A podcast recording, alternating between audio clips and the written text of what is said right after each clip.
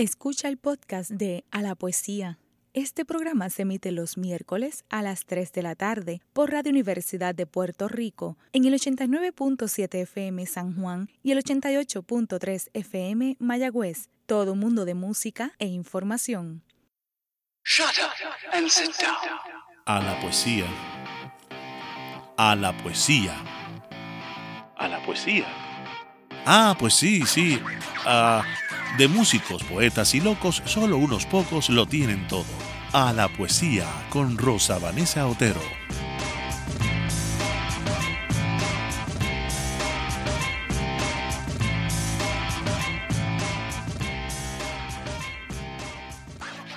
Yo quiero tener los ojos grandes, un río y una casa, un cascabel enredado en la mano, por si me pierdo en la introspección y regresar se hace difícil. Pago caro por este viaje, en el que intento encontrarme por dentro. Pago por no ser más un misterio para mí misma. El fetiche, las piernas, la mujer que se arma pieza a pieza todas las noches, la que queda su suerte, si en algún momento opta por el silencio y no complace, no complace. Voy a acostarme a permanecer en la primera imagen, la que más duela. Voy a permanecer en el bulto raro sobre el seno de mi madre, seno que me dio de comer y fue frazada para las madrugadas de frío. Voy a permanecer en el tiempo y la capacidad para donarle mi pecho entero, aún a riesgo de que ningún otro hombre me quiera. Voy a permanecer en la caja rosa de mi abuela muerta, en el caracol arrinconado contra su brazo, en la carta de súplica que le enterré adentro. Voy a permanecer un rato en la coagulada frente para celarle otro beso que termine por fin de destrozarme los labios. Pero no, no voy a pedirle que despierte. Eso no. Otra imagen, otra muerte. Tengo 16 y el tío jamás regresará de nuevo el sábado. Llueve en este agosto tan terrible y yo sigo sin paraguas, sin una necesidad real de estar seca. Voy a permanecer en su deseo puro de vida feliz y larga para mí y los míos. Voy a permanecer en el llanto de mi padre al partir de casa, en el último cuento que me leyó. Voy a permanecer ahí por no recordar sus dedos bruscos en mi barbilla, la doctrina de silencio y de toallas sucias para secarse las lágrimas. Voy hacia atrás, hacia las paredes escritas. Voy hacia mi primer poema hacia mi primer golpe después de aprender a domar bicicletas. Voy a observar la blanquísima cara de la hermana que llegó en noviembre, a escuchar su llanto constante, sus pulmones enfermos. Voy a tocar el vientre de mi madre cuando me dio la noticia. Voy a rescatarla de quien no quiere más hijos. Voy a meterme en su cuerpo y a permanecer callada no debe enterarse de que me hallo aquí, tan celular y sin garantías, tan de otra vida, tan rubia y extranjera, tan de acento extraño. Ella será el conducto para limpiar mis pecados. Despierto, me pellizco la cara, las manos, me presento ante el espejo. Me urge saber quién soy. ¿Cómo te llamas, Mirna? ¿Cómo te llamas? Yo no sé, cómo te llamas. Lo que sí sé es que se te caen las palabras de la boca y nadie sabe recogerlas. Reminiscencias de Mirna Estrella Pérez, Manifiesto sobre las Tristes. Muy buenas tardes, queridos amigos y amigas de A la Poesía. Les habla Rosa Vanessa Otero. Nuestra invitada de hoy, la arecibeña Mirna Estrella Pérez, habla poco de sí misma. Sus textos, por el contrario, dicen mucho más de lo que su hablar pausado, generoso en silencios, pudiera insinuar. Publica su primer libro, el poemario Ecos de Eva, en 2005 por Ediciones Atenas en la ciudad de Barcelona.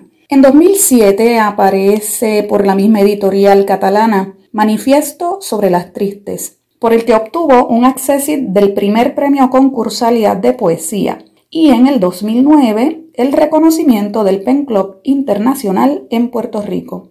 A estos libros siguió Miss Carrusel en 2010, publicación de Sótano Editores. El 2020, este año tremendo en tantos sentidos, está siendo, sin embargo, un gran momento para nuestra autora. La pandemia irrumpió justo cuando debió ser un gran acontecimiento la proclamación de Mirna Estrella Pérez como ganadora del certamen internacional de poesía Vicente Rodríguez Nietzsche que otorga el Festival Internacional de Poesía en Puerto Rico. Su texto, Fallé en calcular la brutalidad de los años, nos la devuelve después de un silencio de aproximadamente 10 años. Pero resulta que además este mismo año la editorial de la Universidad de Puerto Rico publicará la primera obra de narrativa de esta autora. Bienvenida Mirna Estrella Pérez y felicitaciones. Hola Rosa Vanessa, estoy muy contenta, contenta y nerviosa de estar aquí y nada, emocionada porque creo que estuve mucho tiempo aislada eh, pues, de todo lo que es la literatura, dialogar sobre eso, y esto es como que un de comenzar. Oye, pues recomienzas muy bien. Cuéntame, tú desde el principio has procurado salir de la insularidad en la que muchas veces nuestros escritores están, por así decirlo, encerrados. Bueno, Ecos de Eva se publica en España a través de la editorial Atenas. El editor José María Pinilla fue el que, el que publica este primer libro. Yo conozco a José María a través de un foro poético español en el que en los inicios del 2000 yo empecé a participar, no sé si todavía está vigente, pero se llamaba Poesía Pura. Y básicamente pues eran poetas españoles, algunos de ellos amateur, otros ya con libros publicados, otros incluso con, grandes premios, que habían ganado grandes premios. Y la dinámica del, del foro poético era, pues tú ponías tu poema y los demás comentaban, ¿verdad? Comentaban, te daban recomendaciones y así pues tú podías pulirlo. Y ahí es que yo lo conozco, conozco a José María. Me estabas preguntando por qué eh, intento desde un inicio salir de aquí, pues intento salir de aquí porque la primera vez que yo envié un material a una editorial en Puerto Rico, la respuesta que obtuve del editor fue que la poesía no vendía y que cuando yo decidiera publicar narrativa lo llamara. Entonces yo no estaba en ese momento en el, quizás había empezado a coquetear un poco con la narrativa, pero no era lo mío en ese momento. Y entonces yo dije, ok, pues si aquí no tengo la oportunidad y tengo la herramienta del Internet y consigo este foro, pues voy a intentar moverme, porque aquí entendí en ese momento que no lo iba a conseguir. Me resulta curioso porque Manifiesto sobre las Tristes originalmente tampoco se publica en Puerto Rico. Tú te ganas un premio en España y, y luego tu obra se reintroduce en la isla cuando el PEN reconoce ese poemario, manifiesto. Cuéntame sobre esa experiencia, porque tú estás haciendo un camino, digamos, de regreso a tu propio país. Sí, esta misma editorial, Ediciones Atenas, en un momento dado, no recuerdo si fue en el 2006, eh, lanza una convocatoria internacional. Y pues participé cuando participo con este libro de manifiestos, obtengo una mención y esa mención conllevaba la publicación. Fue todo como enlazándose porque yo no tenía pasaporte. Y recuerdo que cuando voy a hacer las gestiones para solicitar mi pasaporte, consigo a esta señora que es la que me está ayudando con los documentos. Ella me pregunta que aquí yo voy a España, yo le comento. Y entonces ella me dice que ella tiene un gran amigo que es escritor y que una vez yo regrese, si yo quería, pues la contactara para entonces ella enlazarnos. Y ahí entonces es donde yo conozco a, a Juan Manuel González y conozco a Zuleika, a su esposa, que también es una excelente escritora. Y eso se da una vez yo regreso de, esa, de ese viaje a España, de la presentación, y que para mí era la primera actividad formal, porque Ecos de Eva se publica, sí, es distribuido en, en librerías en España, pero yo no hice ninguna presentación aquí ni ninguna actividad. Y ese otro libro me da la posibilidad de experimentar a nivel profesional lo que era estar ante un grupo ¿verdad? De, de escritores, ante la prensa, además de, vamos, lo que conlleva montarte en un avión sola, en tu primer viaje sola, y llegar a Barcelona sola y, experimentar toda esa emoción de, quedarte en un hotel, de, conocer eh, sitios bellísimos. Eh, fue una experiencia increíble. El no ser perfecta me hiere. Silvia Plath. El 14 de julio, a las 6 menos 10, iré por todos tus álbumes, madre.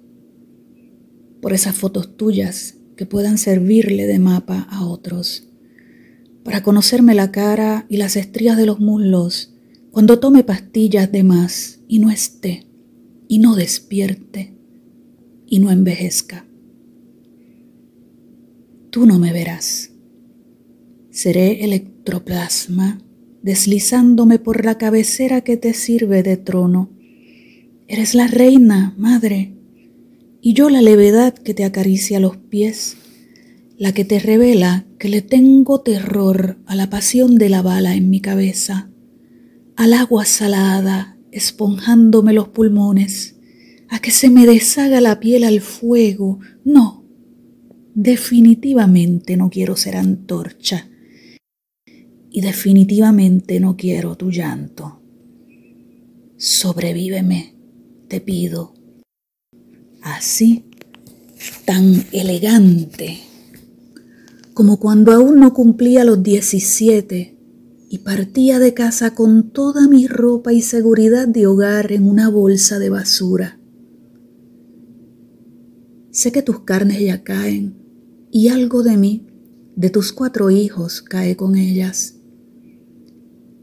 Ese vientre, que me pareció tan cálido, se deshidrata. Somos esporas. Los niños y yo somos esporas óvulos transfigurados que te alzan la voz, que te retan y contradicen. Mi hermana y yo somos dos caínes que menstruan, y en ella veo la envidia. Quiere hacerse un abrigo con la escasa cabellera de Abela, colgarse del cuello todos sus dedos como un apetitoso collar. Somos monstruos, heredamos lo peor de ti. La avaricia, el egoísmo, la temeridad, el hambre. Y lo mejor es nuestra tarjeta blanca para que Dios nos perdone. Yo quiero ser perdonada. Me pego en la boca tu risa, incrusto tus cuerdas vocales en mi garganta, canto, canto bonito. Voy en la búsqueda del escéptico que se cague encima si truena Arranco mi imagen de todo piso reluciente, no quiero que nadie me recuerde, que nadie me conozca. Espero pacientemente la fecha acordada en mi partida de nacimiento para cerrar los ojos y no dejar evidencia de mi paso por donde nunca me han merecido de Mirna Estrella Pérez, Manifiesto sobre las Tristes. En aquel momento Sótano pues era una revista y más adelante eh, se volvió una editorial. Eso quiere decir que tu contacto con el grupo de estudiantes del Departamento de Literatura Comparada y Estudios Hispánicos, tu contacto entonces con Sótano no es a partir de la universidad, sino a partir de esto que pasa con el, con el certamen. Exacto. No, más caminos diferentes no podíamos haber tenido. Yo, yo estudié otra cosa totalmente contraria, estudié trabajo social, ejercía y ejerzo todavía esa profesión. Yo estudié en, no, no estudié en la UPR, estudié en la Inter, o sea, no, hubo nunca una conexión por ese lado. Tú sabes que me parece, eh, aunque da la impresión de que nuestra conversación no está siendo muy poética, me parece de mucho valor esto que me estás contando, porque tal parece que los poetas nacemos y nos criamos y nos quedamos en la UPR. Aquí tenemos una escritora indispensable, a mi modo, ¿verdad? De ver, he llegado a pensar que eres indispensable en la generación presente, que no estudió en la UPR. Sí, entra en relación con ese grupo pero exactamente, llegas por unos caminos distintos y vas ahora mismo por unos caminos también distintos. Vamos a hablar de, esos caminos. Yo dediqué algunos, algún escrito a ese poemario y al siguiente, Mis Carrusel, y en alguna parte creo haberme referido a tu escritura como postfeminista, pero no es que yo esté segura de ese término. Dime tú, ¿cómo tú te ves a ti misma? dentro de tu escritura? Mira, yo entiendo que un material que pueda tener diferentes caminos a la hora de la lectura y que puede interpretarse de diferentes maneras, es un material rico. Yo estoy eh, consciente de que a la hora de escribir uno lleva una línea, ¿verdad? A veces sabes por qué lo estás haciendo, otras veces no. Yo realmente ni, siquiera me siento a, a buscarle el porqué ni la razón a, lo que escribo, por lo menos en poesía. Pero una vez yo lo entregué y salió por ahí, tu interpretación puede ser una, la de la persona que nos está escuchando puede ser otra, y eso es lo maravilloso, porque yo no puedo pretender que el lector me adivine. Ni lo pretendo ni me interesa. Si, si realmente yo escribo para que el lector adivine qué fue lo que yo estaba sintiendo, a qué yo me refería, pues, pues ya le quité la maña al asunto. Así que, no sé, yo he leído em, varias opiniones sobre cómo pueden catalogar desde el punto que yo escribo, lo que yo escribo, como, pues me parecen todas muy bien. No me siento a pensar en eso, no, puedo ser este, analítica en otras cosas o puedo autoanalizarme en otras cosas, pero en esas otras cosas, porque claro, la vida te lleva a que tú tienes que tener cierta estructura y, manejarte de una forma para poder sobrevivir. Pero yo, esta parte de mi vida, yo no la quiero autoanalizar. Le quitaría para mí la libertad que me da hacer, escribir. Si, si yo me siento a darle una respuesta a todo lo que yo hago a nivel literario, pues ya, pues ya no soy libre es la única parte de mi vida en la que yo puedo no, detenerme.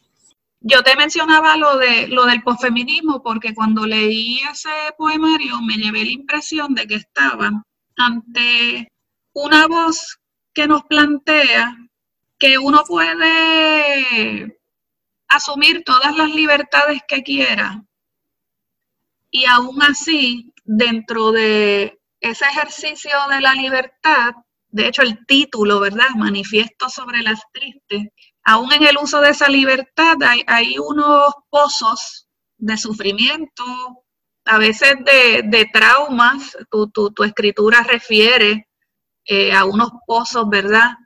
De tipo afectivo, eh, emocional, muy profundos, muy fuertes, que tú no los explayas necesariamente en lo que escribes, pero lo vas dejando caer entre, entre línea y línea. Entonces, por eso fue que, en algún momento, mientras yo te leía, pensaba, aquí no hay un discurso de reivindicación positivista, triunfalista, nada. O sea, e, e, eso, eso lo noté desde el principio en, en, la manera en la que tú te acercas a tus temas y, y fue parte de lo que a mí me gustó de tu poesía, esa sinceridad que a veces puede ser este, brutal. Y ahora usas la palabra brutal en tu poemario reciente, que es el que ganó el premio del Vicente Rodríguez Nietzsche, usas la palabra brutal en el título y no está ahí puesta por casualidad. Tu sinceridad a veces puede ser este, demoledora. Entre el personaje cruel de la novela de las siete y yo hay poquísima diferencia, dicen mis lectores. Estos son los días que debo vivir. Todo pasará tan rápido. De aquí a algunos meses tendré una mano más amorosa que la tuya pegándome en la cara. Es claro que he vuelto a escribir porque nos estamos marchando. Algo nuestro debe quedar para la posteridad, me lo prometo. Este domingo no será como los otros. Necesito miren de cerca ese rincón que jamás te gustó. Mirna Estrella Pérez, Miss Carrusel. En Miss Carrusel, ya aquí tú sí publicaste en Puerto Rico, esta vez con sótano, y a mí me parece bien interesante Miss Carrusel Mirna porque yo encuentro que ahí ya se te notaba que ibas a escribir narrativa en algún momento. Pues mira, yo creo que Mi Carrusel es un libro que lo pensé mucho a la hora de organizarlo. Tiene una línea, a diferencia quizás de manifiestos que pienso que, eran poemas así como que sueltos y no, tal vez el momento de mi vida en el, en el que me tocó enlazar los poemas para construir el libro, pues pensaba yo que no había que seguir una línea o no me interesaba seguirla. pero mi carrusel fue diferente. Yo trabajé mucho en, poderlo construir.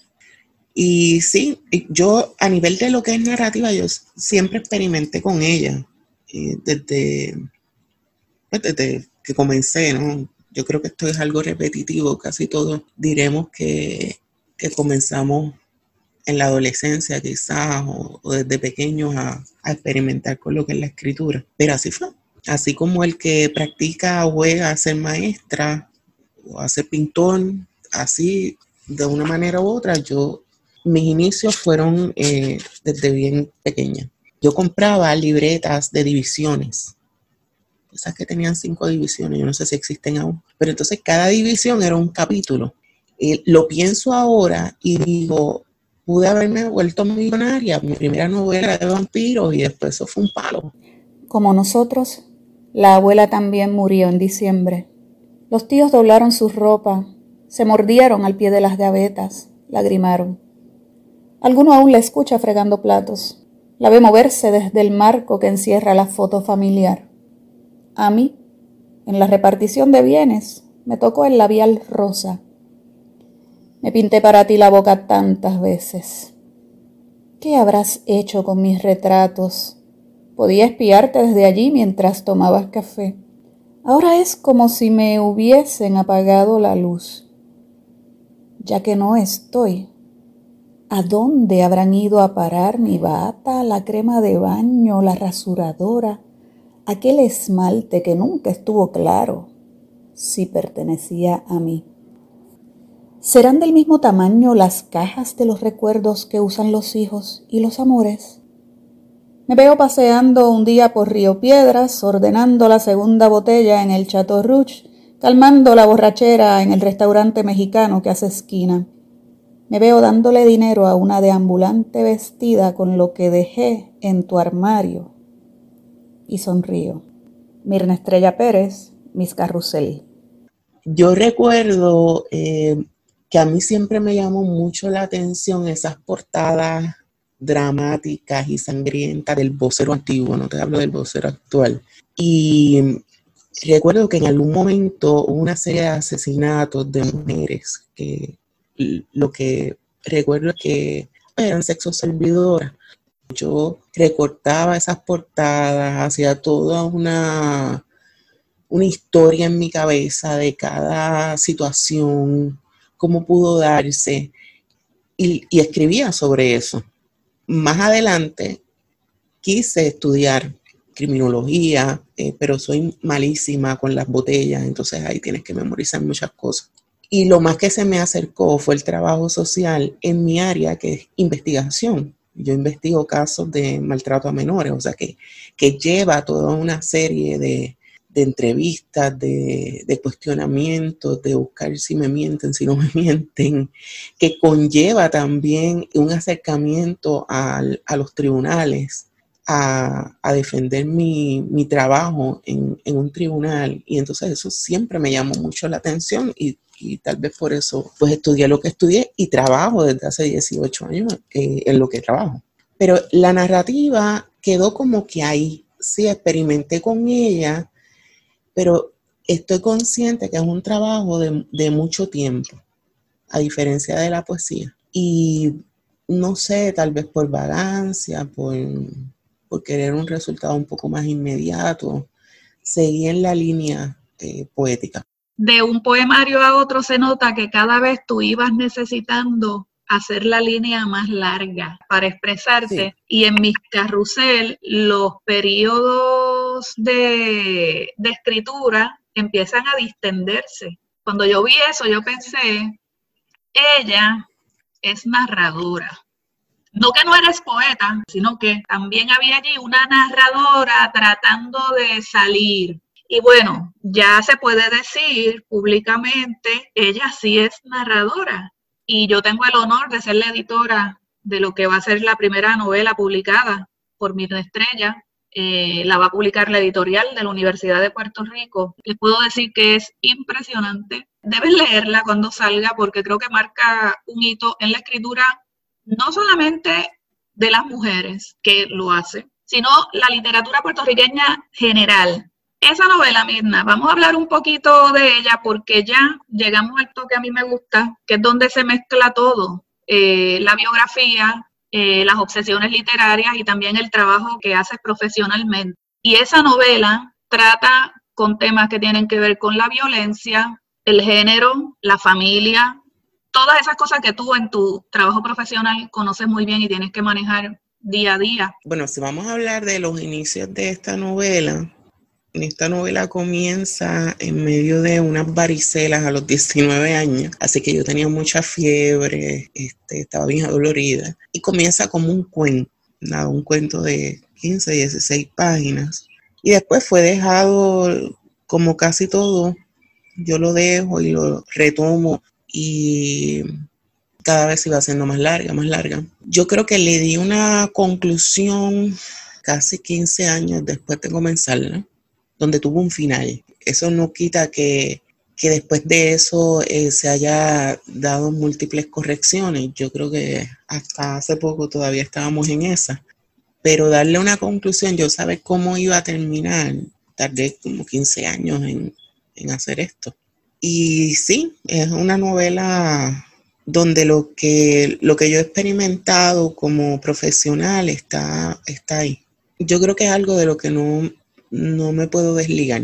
Tal vez porque llevo mucho tiempo haciéndolo, tal vez porque el, el trabajo te lleva a ver cosas que, que los demás no siempre comprenden y ni siquiera imaginan.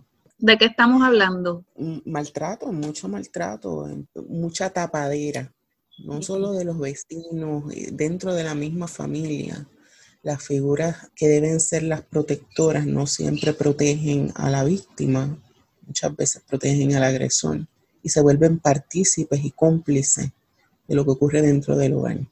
Claro, la novela está ambientada en otra época, no en la actual, pero digamos que ahora nosotros pasa una cosa en, yo soy agresivo, pasa algo en Fajardo, pues yo en tres segundos a través de las redes sociales me entero.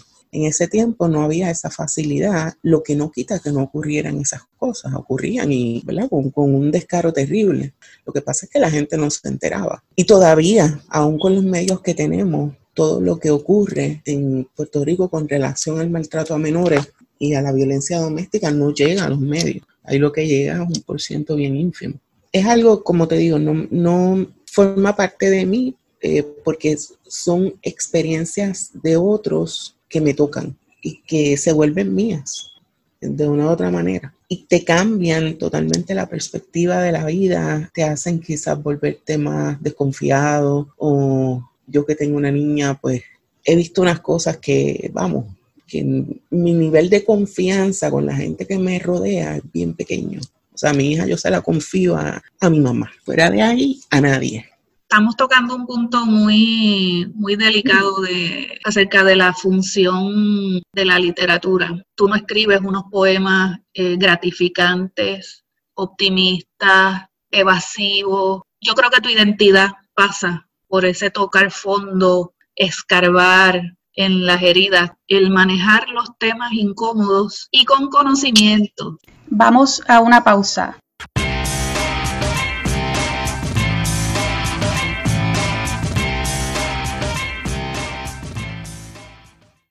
Está escuchando el podcast de A la Poesía. Este programa se emite los miércoles a las 3 de la tarde por Radio Universidad de Puerto Rico en el 89.7 FM San Juan y el 88.3 FM Mayagüez.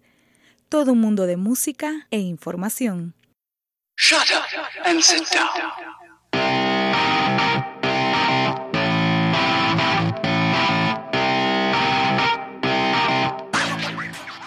Se fue la luz en la calle Los Rivera.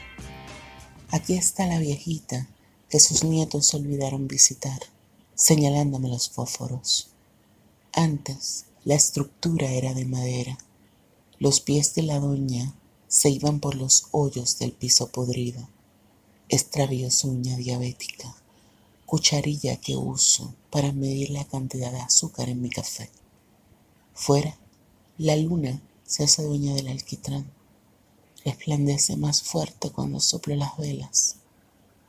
Me froto los brazos como si aún tuviera 17 y fuese la primera noche en mi apartamento de estudiante. La gotera rompe en el balde. Estás acompañada, me dice, por la carencia del sonido. Fallé en calcular la brutalidad de los años. Mina Estrella Pérez, poemario ganador, Premio Internacional de Poesía Vicente Rodríguez Nietzsche. Festival Internacional de Poesía en Puerto Rico.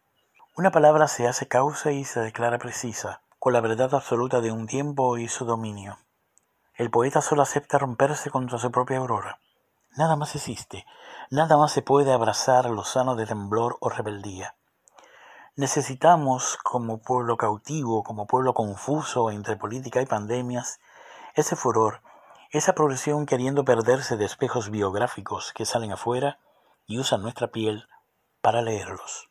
Hago esta reflexión luego de encontrarme con un texto natural, un texto que ya tan desnudo de manifiesto nos brinda la posibilidad de vernos a nosotros mismos en un universo momentáneo donde se fascina de esplendor la expresión misma. Gran fallo ese, de calcular la vida en ladrillos, años, destrolamientos, vueltas, entradas y salidas. Mina Estrella Pérez, poeta esencial, nos da el escape a nuestras propias vidas mediante su poemario Fallé en calcular la brutalidad de los años. Aquí en este texto legítimamente extraordinario yace la verdad de la poesía, cuando, ya legendaria, no se deja seducir por el evento de las vestiduras de moda. No, nada de eso. Aquí existe la causa de la poesía, la identidad y la continuidad. En un solo diálogo, un espacio, se dejan brotar con acierto los correspondientes mundos paralelos de la poeta en su mirada a espejo, hacia adentro. Bueno, ya Miguel de Unamuno nos hablaba de identidad, de enunciados no comunes de definición, búsqueda, complejidad, destierro, luz o sombra. Y aquí, Minestrella Pérez nos reafirma el evento de la vida, fuera del tiempo. Cada verso, cada monólogo nos va abriendo la posibilidad de intentar, si es posible, nuestro paso como seres, los destinatarios de este poemario se nos comparten conocidos y reales, hieren de luz y conmueven, saben a nosotros, escuchan con nuestros oídos, caminan por nuestros pasos y sorprenden. Enhorabuena por la vida sin tiempo, el espejo, Minestrella Pérez y la multitud de corazones encontrados. Ha sido Mario Antonio Rosa, a la poesía. ¿Qué te pareció la, la reseña? Wow, eh, fíjate, yo anoche conversando con un amigo, él me decía que de una u otra manera, pues el acto, no de escritura, de, exponer tu trabajo, pues tiene un, algo ahí de vanidad, ¿no? Y entonces, pues tú escuchas de momento algo como esto y, te infla. Me, siento muy honrada, eh, emocionada realmente. Me he sembrado temblorosa bajo el cuerpo de un hombre He volado hacia allí como las ánimas. Aquel entonces era uno donde se honraba a los muertos, a los queridos muertos, donde se les prendían velas y se aliviaba la culpa con una oración. Les dijiste a todos que me perdí en el bosque. Supe, cortaste a la mitad todas las fotos. Ya estás desligada. No puedes siquiera silbar mi nombre como una especie de tributo al siamés muerto. Te dejé con la promesa del regreso impregnada en la boca. Tu lengua era tan dulce, eso lo saben de memoria todos los muchachos. Sonreímos y mordiste la extremidad para que yo pudiera llevar la punta conmigo. Allí era donde comenzaba todo. Pero ahora eres muda. Fíjate bien en la carta que me ha ayudado a escribir para ti, un niño que conocí en Veleta. No hablo de los errores de sintaxis. No hablo de sustituir la V por la B. Me refiero a la esencia, al prisma. Puedes verme reflejada. Puedes tocarme en la punta del triángulo. Casi atino a sentirte tersa como la más malvada princesa sin lengua que jamás haya conocido, comiendo ante las palomas del desmayo, metiendo tu mano en la pequeña cartera, sacando de allí mi despedida. Hoy abriste el pañuelo multicolor, casi pude verte, encontraste tras de mis dedos con los que antes sujetaba el lápiz. Yo conocía con, anterioridad los trabajos de, de Minestrella, incluido mi carrusel, por ejemplo, y encontrarme con Fallé en calcular la brutalidad de los años, sucedió algo muy diferente.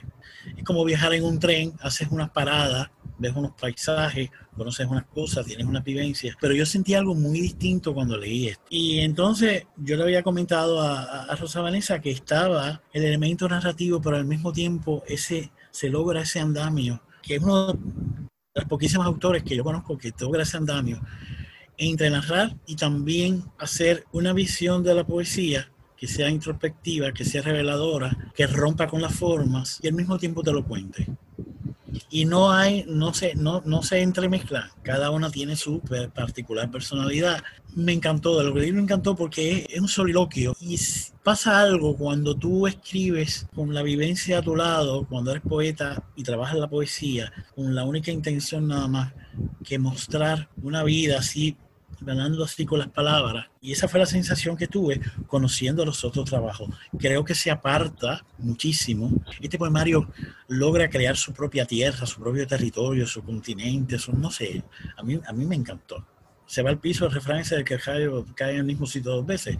Sucedió, no sucedió con la propuesta de Manuel Bravo, que dos excelentes poetas pasen así, pues eso es muy bueno. Y eso nos dice mucho de la, de la producción que se está haciendo en nuestro país. Elora recordaba a su padre sólido, como esos cristales contra los que chocan los pájaros. Imaginaba que ella misma era un gigantesco pájaro, no un ruiseñor, ni una palomita boba, nada de compararse con pollitos. Se veía sobrevolando la carne en estado de descomposición, dando rondas sobre el corazón café Iba detrás de la jadeante víscera hasta sentir el quebrar de su pico, el crujir de su pequeño cuerpo contra el cuerpo del hijo de la gran puta. El hora no tenía nada más que hacer los domingos, además de estirarse sobre el opaco edredón, de mecerse con el chasquido de los cubiertos que quiebran pieza a pieza el desayuno en las casas colindantes. Casi podía saborear los huevos fritos y las papas con cáscara, receta de su vecino militar. Se acurrucaba buscando percibir otras cosas. No había nada que pudiera mantenerla alejada de esos relámpagos que se disparaban en su cabeza de manera frecuente. Estar aquí, si supieras lo que es estar aquí. Cuando las ventanas rugen, cuando se agitan sin modestia después de ser atacadas por el sol. Estar cuando la calle se filtra por ellas, cuando las paredes parecen estar sudando, estar cuando los perros quedan en silencio, cuando me voy quedando dormida y alguien me rompe el nombre al oído.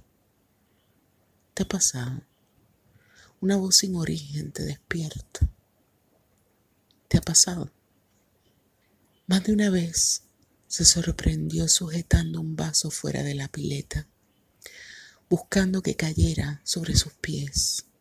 Jamás se debe obligar a la gente a querernos por lo que somos, si lo que somos es una mierda, murmuraba, antes de salvar el envase de la inminente caída y colocarlo cuidadosamente en el fregadero.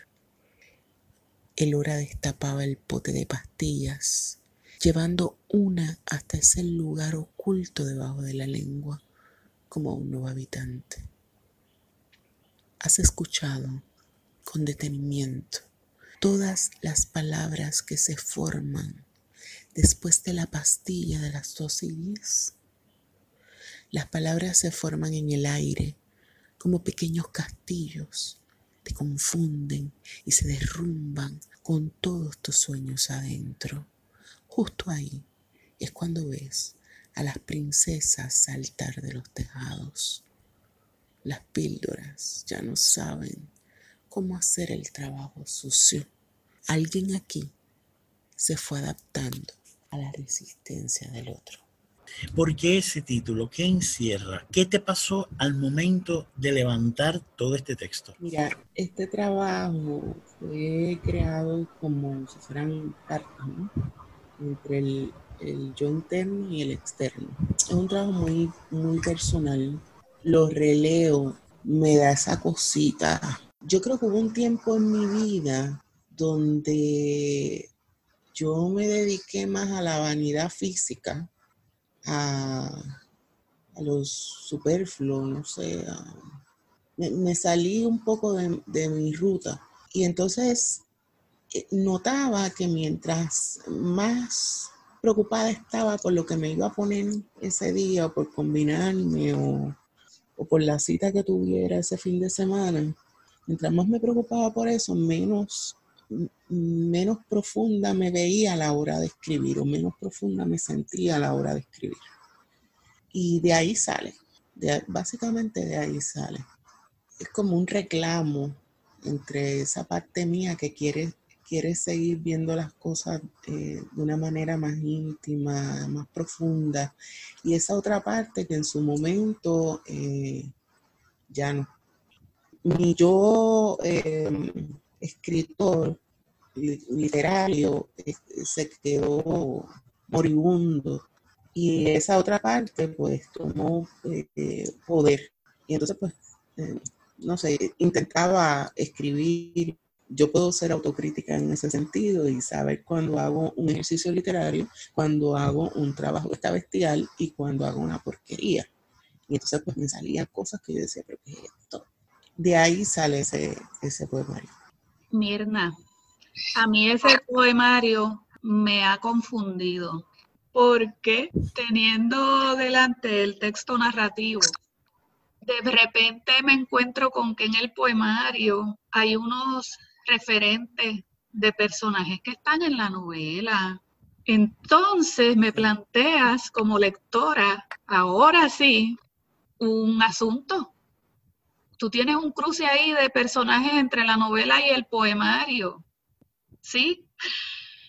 ¿O no? ¿O simplemente es coincidencia? Lo que pasa es que yo no le puedo contar a la gente la novela, tú me entiendes, porque está en edición, pero ahí está Lola, y Lola es una de las protagonistas de la novela. Esta veleta. Esta veleta, que es el pueblo donde se desarrolla la novela. Y entonces está una primera persona que este poemario asume desde la primera página hasta la última. Y hay unas voces en ese poemario, porque no es una sola voz.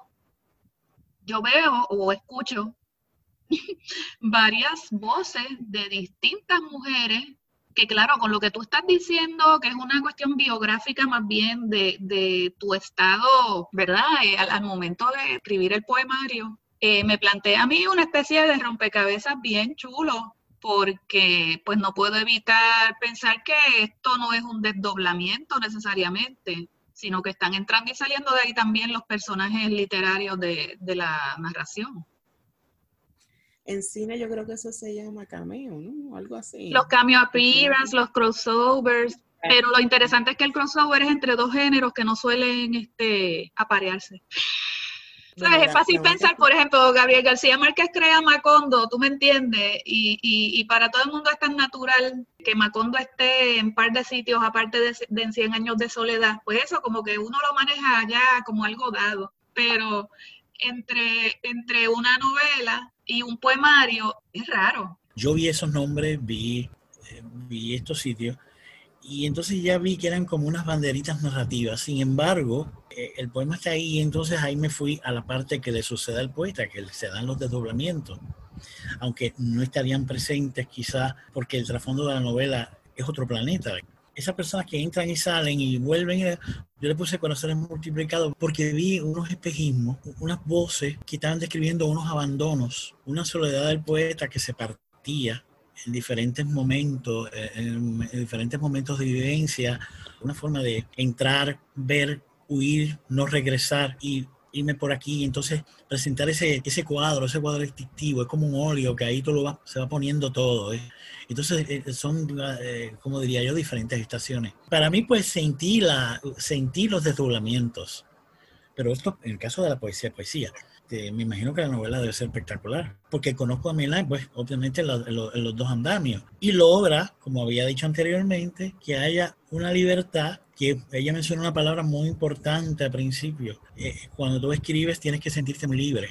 Y en los dos libros, en dos tipos de género distintos, hay dos retratos. Y esos dos retratos son retratos familiares, distintos de lo que pasa en mis carrusel, en Manifiesto sobre las Tristes, que son escritos que hablan de un yo, claro, influido por las relaciones que tiene con otros, con otros seres, con otras voces, pero estos dos libros en particular, lo que tienen en común es mm.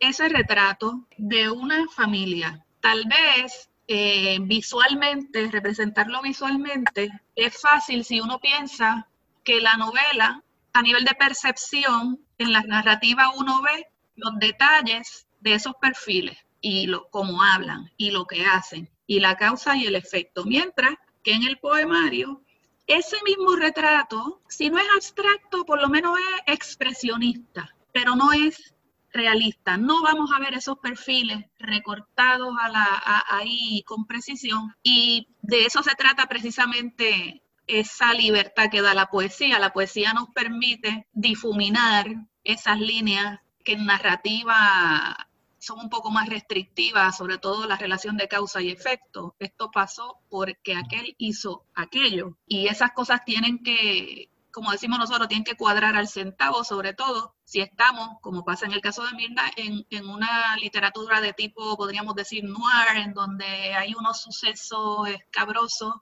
que se nos van revelando poco a poco. Eh, pero en claro, en poesía, todo puede ocurrir a la vez. Es como el Aleph de Borges, la, la, poesía, todo puede pasar a la misma vez y esos desdoblamientos que hemos mencionado eh, son difusos. No sé si se pudieron percatar, pero hay uno de los poemas que habla sobre la vial de la abuela muerta. Sí. En mi carrusel eso se menciona. Yo no te puedo decir que a la hora de escribir lo hice con esta intención de vamos a poner esto aquí, allá y no acá la dinámica se dio y hago referencia en, algún momento a mi carrusel con ese verso, el del labial de la abuela muerta. Yo no sé qué vino primero y qué vino después, porque como, como les comenté, tardé mucho tiempo en darle una conclusión a la novela, entonces este poemario no es reciente. Un poemario que, que, que no comenzó como poemario, comenzó como carta, ¿verdad? Tenía incluso otro título. Y tiene cerca de 10 años. Lo que me ha tardado en trabajarlo como para yo decidir, ok, ya, lo, ya, ya está. Así que, ¿qué vino primero? Si Lola vino primero en la novela o vino primero en el poemario, yo no lo recuerdo. Pero es la misma. Sí, es la misma Lola. Ok. Pero no, no recuerdo por lo menos a Lola cuándo fue que la, que la metí allá y la saqué de allá y la metí acá no es una sola novela, sino que ya vas por la segunda y en la segunda, que todavía no está en edición, retoma esa secuencia de esa familia terrible. Ya estabas comentando sobre la segunda novela, que la, voz eh, narrativa es, directamente del personaje principal, que ahí no coincide ¿verdad? con la primera novela, que es un, un narrador, como tú me dijiste en algún momento, que era este omnisciente. Eh, me gusta esa, esa narrativa desde la perspectiva del personaje, porque cuando tú lo comparas con cómo el narrador de la primera novela trae la historia, tú ves esas incongruencias en cómo las recuerda o cómo las quieres poner o cómo las quieres justificar el personaje principal. El mismo evento lo exponen de diferente manera, ya sea porque la voz narrativa de la primera novela no tenía todos los datos o ya sea porque el personaje principal en la segunda novela quiere manipular la información o quiere traerla a su conveniencia o, incluso está siendo más sincero de lo que se espera. Me gustó mucho jugar con eso, traerlo desde otra perspectiva.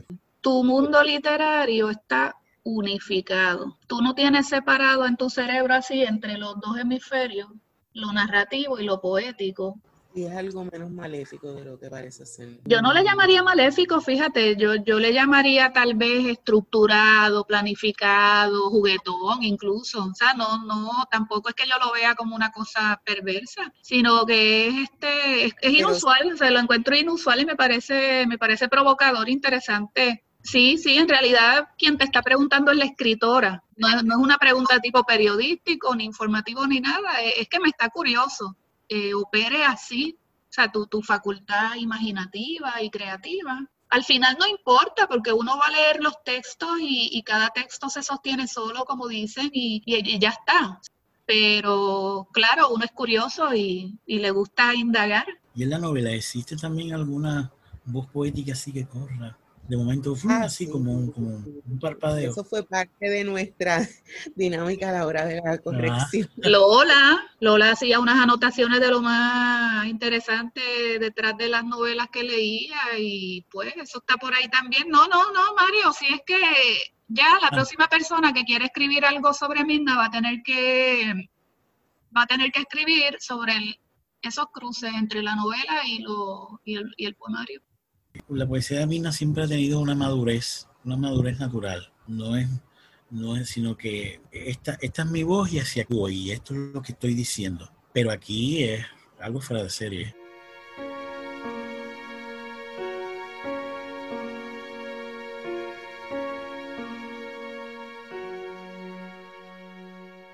No puedo terminar este programa dedicado a la obra de Mirna Estrella Pérez sin dejarles aunque sea un pequeño adelanto de su primera novela en edición por la editorial de la Universidad de Puerto Rico.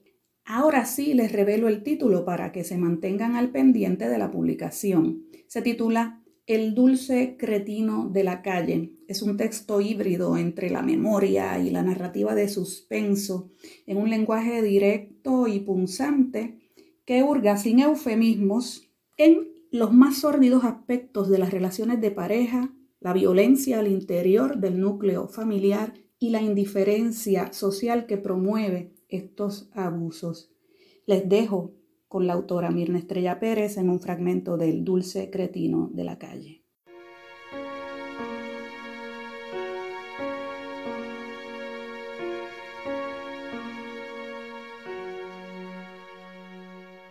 El cortejo. 1975. A veces, sin darse cuenta, se arrancaba mechones castaños con los que más tarde creaba una bola que podía incendiar. Ese olor espantoso a cabello ardiendo recorría la grisácea estructura en la que vivía con sus padres y hermanos. Ma, allá está Ernestina quemándose el pelo otra vez, se quejaba Amelia, un año menor. Que se quede calvo, mija. Estoy cansada de repetirle que eso apesta, sentenciaba la madre, para inmediatamente retomar las tareas domésticas y desconectarse del mundo. Ernestina había sido una niña alejada del resto, como una isla. Temía a sus hermanos varones porque en la infancia se burlaban de los dientes que le sobresalían levemente y envidiaba a la menor porque ésta poseía un color de piel que provocaba la curiosidad en los muchachos de Veleta. Para ella, el amor era algo así como un rayo zigzagueando en el estómago. Cuando cesaba el movimiento, podían invadirla el éxtasis o los retortijones. Es por eso que ahora sus manos sudaban y sentía como si dentro de ella hubiese reventado algo ponzoñoso.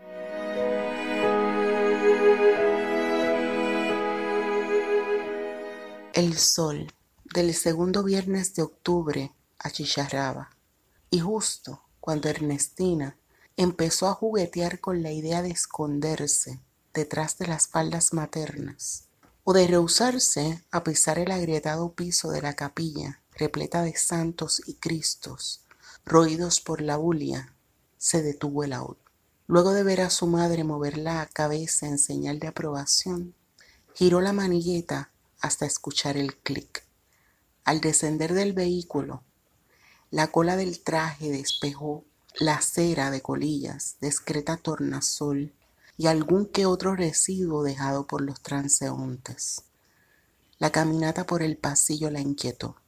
Miraba con incredulidad el camino poblado de flores, los asientos de palo, en gran parte vacíos, y se imaginó escapando del velo y pisoteando la corona. Lástima que ahora las manos no estaban libres para arrancarse el pelo y quemarlo.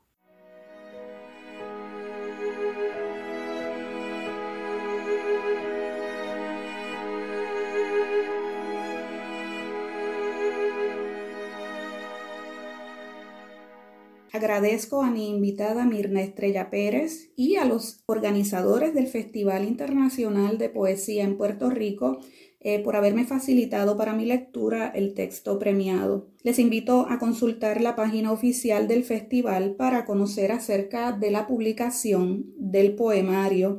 Colaboró en este número Mario Antonio Rosa y es nuestra directora técnica Aitza Santos. Se despide de ustedes hasta el próximo miércoles, Rosa Vanessa Otero, a la poesía. A la poesía levanta el vuelo hasta el próximo miércoles a las 3 de la tarde por Radio Universidad de Puerto Rico. A la poesía con Rosa Vanessa Otero.